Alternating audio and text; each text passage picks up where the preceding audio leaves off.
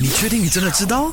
知还是不知？听了 My you know 没？你就知们今天一起来聊一聊煮饭用的盐。没错呢，市面上呢有很多不一样的盐啊哈，但是呢大致上呢盐可以分为粗的盐还有细的盐，到底哪一个盐呢会比较好呢？You know or you don't know？答案就是因人而异，自己选择。OK，那先来跟你说说粗盐和细盐的这个区别了哈。粗盐呢也就是天然盐，是这个海水呀或是盐池啊那些水呢，就是呃。